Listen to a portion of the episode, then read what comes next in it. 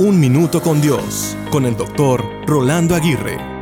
La Biblia está llena de héroes no reconocidos.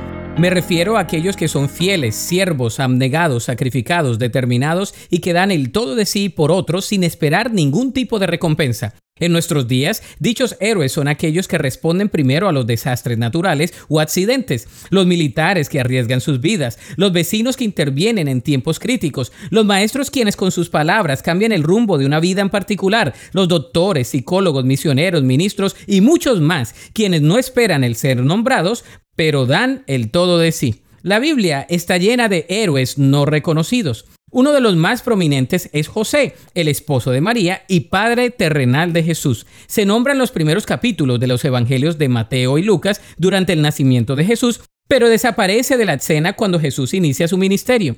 Sin embargo, podemos inferir que él tuvo una tarea muy difícil al pastorear a María y a Jesús en los momentos tan críticos después de su nacimiento. José fue un hombre entregado a la palabra de Dios. Debido a la formación tan especial que vemos en Jesús a la edad de 12 años, José tuvo que haber invertido emocional y espiritualmente en él de una manera excepcional. Así que arriba a los héroes no reconocidos. Aunque otros no los ven, Dios sí los ve. La Biblia dice en 2 de Timoteo 2:13, si somos infieles, Él permanece fiel, pues Él no puede negar quién es.